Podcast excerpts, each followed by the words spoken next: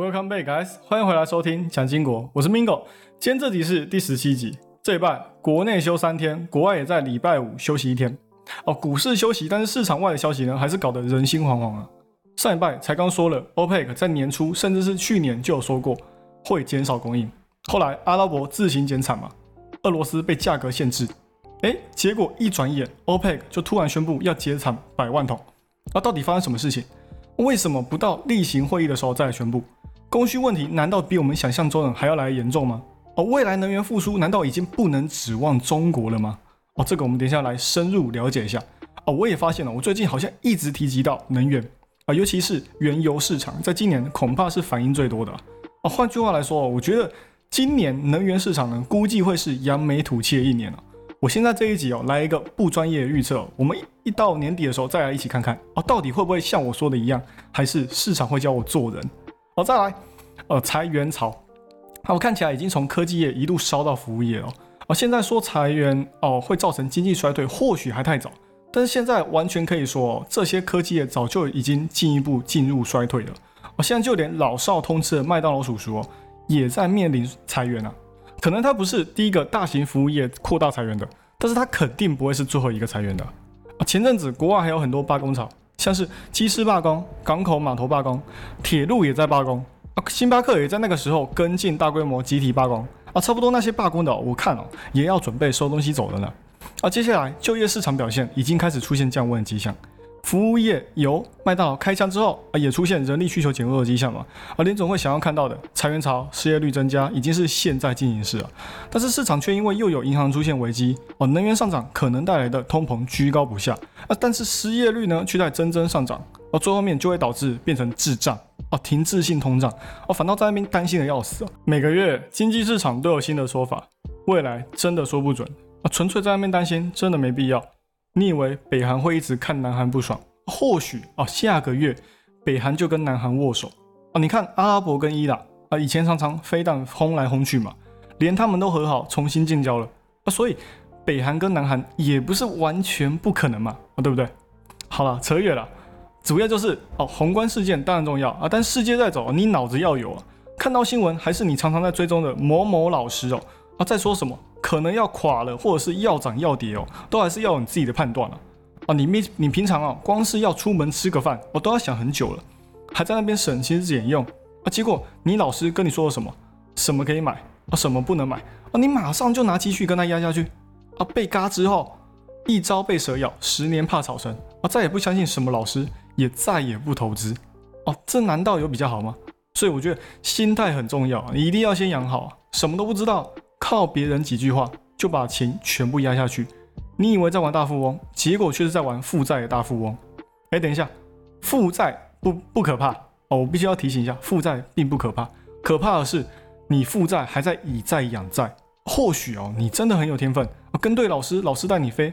但是只要你一跌下来，又加上你不是靠自己，从头到尾哦都是靠跟牌听小道消息的人。很多了，我就是这样想，但是不是说听那些消息的人哦不行啊，很会抓的也很多啊，很多投资大哥哦都是只听消息就大手大脚进场的，但是他懂什么叫做进出场啊？那小韭菜基本上就会像只呃无头苍蝇哦一样杀进杀出啊，但是根本不知道自己买什么，基本面只知道公司做什么啊，现在赚多少，但是未来嘞？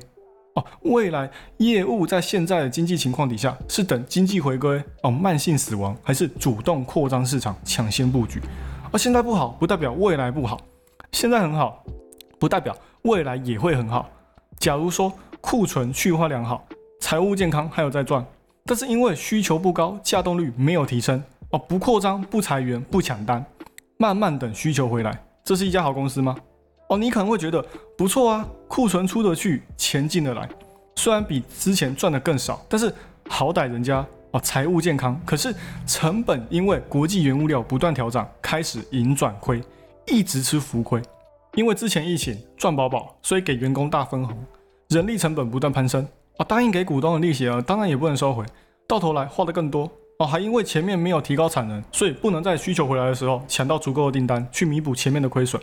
哦，可能原本提早布局可以满足更多，不止亏转盈，哦，还可以有超预期的表现。但是因为晚了别人一步，只能吃剩的，哦，需要花更多的时间把洞给填平。那这样子哦，股价会怎么反应？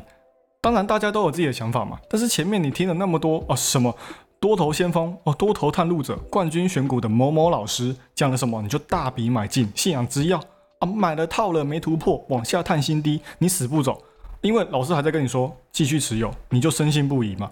啊，相信有一天哦会谷底反弹，结果公司自己火上加油哦，公司的订单没有谈拢，业务萎缩了啊，今年负成长了。啊，给你利空，再叠几根大的啊，你受不了了，终于放手让他走啊，大亏离场啊，结果好死不死，过了几个月，啊，公司逐步成长，还拿到大单，跟大公司达成合作关系，股价回正，所以你又不信邪，又在进场赌，想说，干这次一定行。啊，结果股价已经反应过头，准备下山了，你还去借钱买？啊，直接又是上演同样的戏码，哦，没人比你还要爱爬山啊，直接在山顶定居啊，啊，这次。亏的要死，而且重点还是借钱买的。哦，钱越赔越多，又只好再借钱还人。哦，这就是为什么可怜之人必有可恨之处啊！好，一开始的心态就不对了嘛，大家都是来赚钱的，得到资讯也都是平等的，凭什么你认为你一定赚得到啊？功课不做又要跟牌啊？就算跟对哦，但是别人可以等你做三头，你不一定能等啊！哦，就算进场理由一样啊，但是你只知道进啊，却不知道什么时候该出。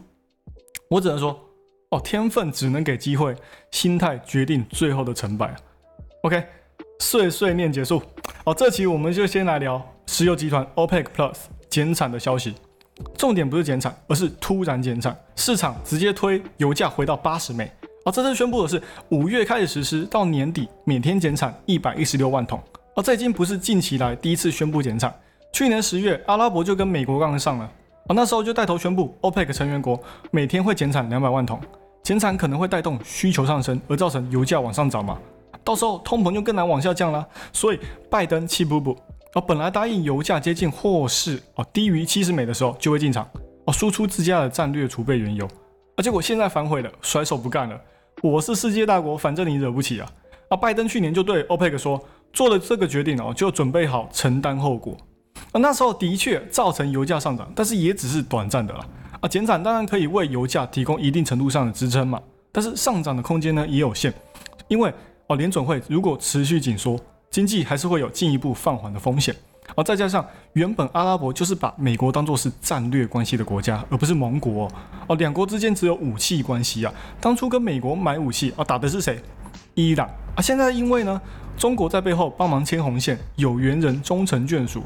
两国重新在一起了，阿拉伯的国内需求啊，安全需求就自然下降了嘛。哦，不用再像以前，时常有可能要提防一下头上会有飞弹飞过头顶啊。啊，现在可能，嗯，比较少了，一个月变成一两颗了啊，要防的就比较少了，要买的武器呢也就少了啊。再加上哦，中国本来就跟美国美国不好嘛，哦，美国就是一一直处处针对中国嘛。中国又有将近四成以上的原油呢是来自中东。啊，中国哦，不单单支持任何一方哦，啊，他比较聪明哦，而是两方都支持啊。中国内部还出了一个全球安全协议，拿中国的方针哦应用在全世界的安全当中啊，维持一个安全的国际社会啊。我我是看到这边，我真的不能相信啊，这是出自于一个共产国家的话啊，这不就跟俄罗斯当初打乌克兰说的话差不多吗？啊，说白了就是要扩张自己的影响力嘛。啊，在中东国家更有手段去制衡美国。哦，美国把阿拉伯当盘子，阿拉伯跟伊朗打得越凶，美国就赚得越多。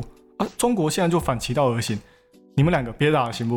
哦，你们两个手上都有我要的原油资源，哦，一起把原油做大，难道不行吗？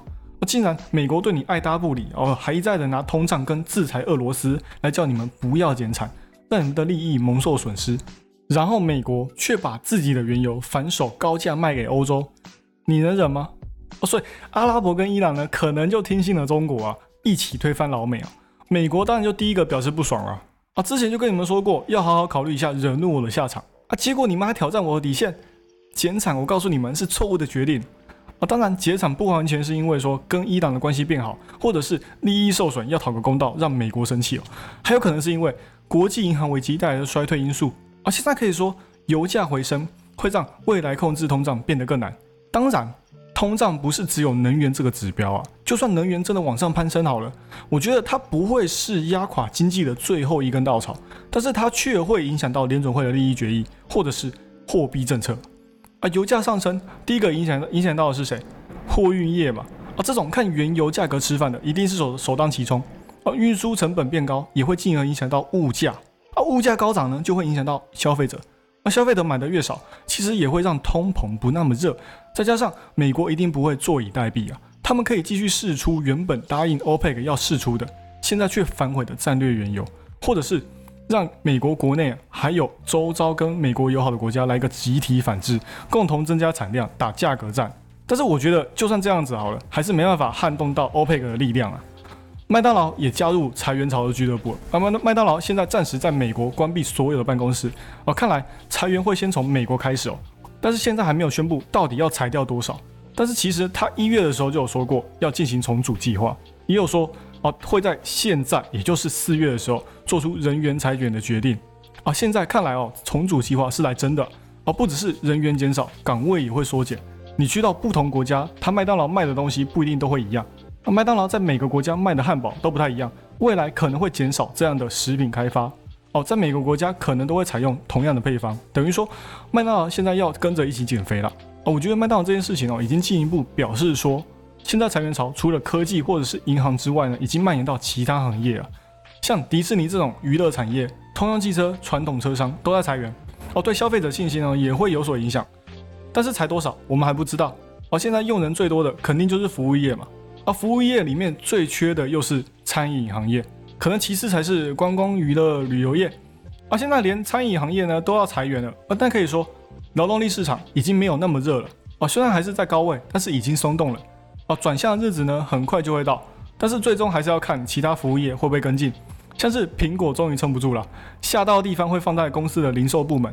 啊，看来销售是真的很不好啊。而这波砍人呢，估计会影响到的会是一百多人左右。哦，毕竟苹果在疫情期间呢，哦是扩张最小的啊，赚钱的效率却是其他哦几个大科技公司里面呢表现最好的。那现在要裁也是小小的裁，虽然不知道后面会不会像 Meta 一样一刀杀进去哦，大砍特砍啊，前面砍了十五趴，后面又砍了十五趴哦，直接把好几个部门原地解散哦。至少现在的苹果我们还没有看到那么大的动作哦，之后可以持续关注一下电器电子产品的需求有没有进行回温，再来看看苹果有没有进行进一步的裁员了。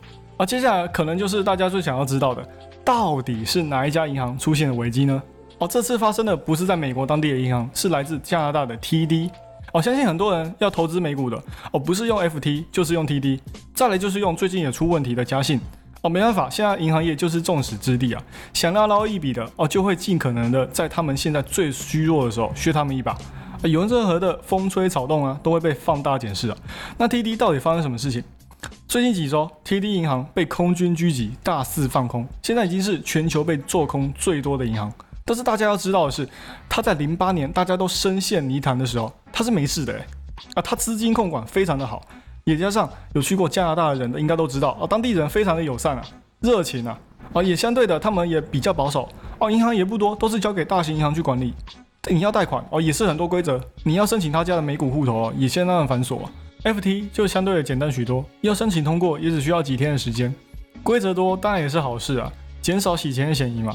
那这么安全的银行为什么会被盯上呢？啊，原因是因为他们的房产泡沫真的越来越大。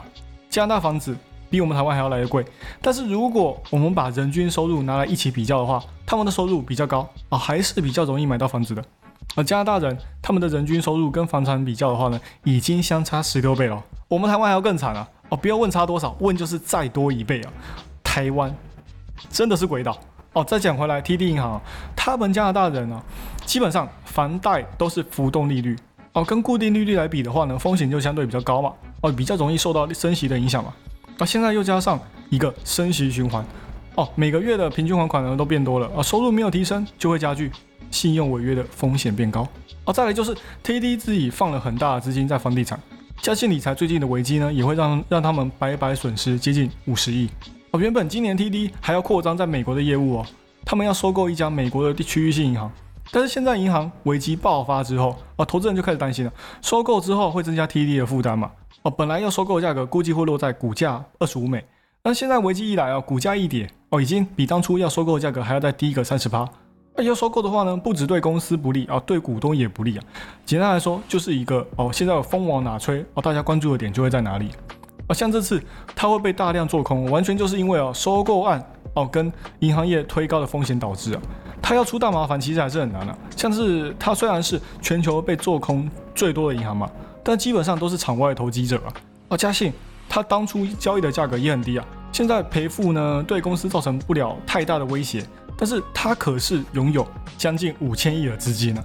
哦，比硅谷银行鼎盛时期所持有的两千多亿还要来得多。那大家也知道，美国房价在近期因为房贷需求不高，所以也有往下跌的迹象嘛。那加拿大呢也是一样，那更何况它在加拿大也是数一数二大的，政府绝对会加倍重视。所以要出什么问题的话呢，我觉得还是要看这些银行业平常到底有没有好好的管理自己的资金呢。那另外一边，一些大型科技业在欧洲却不好过。想裁员却裁不了哦，因为欧洲你要进行大型的裁员计划，都一定要跟当地的劳工团体协商沟通哦，不是钱给一给就可以叫人滚蛋的。像是 Google 就要协商说要给多少钱才可以让人自愿离开，亚马逊的话只是不惜下血本哦，我给你一年的资遣费，你们也不用担心离开之后哦，你们工作得来的股权会消失，我直接帮你们保留股权直到到期。啊，一般来说，公司给的股权是不能给员工马上套现的嘛？哦，必须要持有一年以上才能够卖出。这样对公司也是好事，防止有些员工呢拿到股权就马上趁暴涨把它卖掉，转身离职。啊，本来提前离职呢，公司是可以合理收回这些发出去的股权的。那结果现在呢，亚马逊不但不收，哦，反而还帮你保留，啊，真的是无所不用其极也要赶你走。而且因为裁员的成本也高，所以他们基本上都是朝向自愿离职这个方向走的。那你要叫人家自己滚，当然就要拿出一定成分的福利嘛，来引诱对方离开嘛。那反过来说呢，是不是还是一样要付出一笔不少的成本支出呢？Google 虽然在欧洲减肥不顺利，但它在晶片发展上可能或许啊会威胁到 Nvidia 哦。Google 在上礼拜公布一款用来训练 AI 的超级电脑，它的内部硬件呢就有 Google 自己开发的晶片 TPU，基本上可以说是在还没有公布之前哦，它内部的 AI 训练都是靠这个超级电脑里面的晶片 TPU 啊。那 Google 还说，这比 NVIDIA 的 A 一百处理效率还要来得快，更加的节能。但重点是，那已经不是 NVIDIA 最新出的晶片了，现在最新的是 H 一百啊。Google 自己也说，H 一百比较晚出，技术呢相对的也比较高啊，当然不能拿来比较。那现在晶片业务，我觉得只要攸关到 AI 技术的，基本上可以说是人人都在竞争啊。像呃 ChatGPT 跟 Google 的这种大 AI 哦，这样的语言模型越多，也就越需要晶片去训练这些人工智能嘛。所以在未来哦，做高速运算还有边缘运算、训练 AI 的哦，这些这些类型的晶片呢，我觉得表现会越来越好啊。哦，Google 的 CEO 自己也有说，呃，因为平常员工只有到公司几天啊，不会一到五都在公司，所以有些设施或是内部的员工娱乐，或是甚至是啊员工餐厅都是没有人的，所以他们 Google 呢也要减少这方面的支出啊。那他们 Google 一直以来的福利都非常的好啊，因为他们靠广告就赚得饱饱的嘛，所以才会给员工那么多福利。我觉得看到这边，我觉得也正常啊。啊，减少这这方面的支出呢，也可以让他们可以进一步的去做一些 AI 的研发。我觉得这也是好事。至少现在因为微软的关系，让 Google 有感到那么一丝一毫的危机感。看这次推出的超级电脑，究竟能不能弥补前面让微软靠着 Open AI 在 AI 领域超车的遗憾？我们就拭目以待吧。好了，那这集就讲到这里。喜欢我节目的朋友们，帮我多多推荐给你的亲朋好友，记得 follow and share，一定要给他按下去。那就这样喽，我们下集再见，拜拜。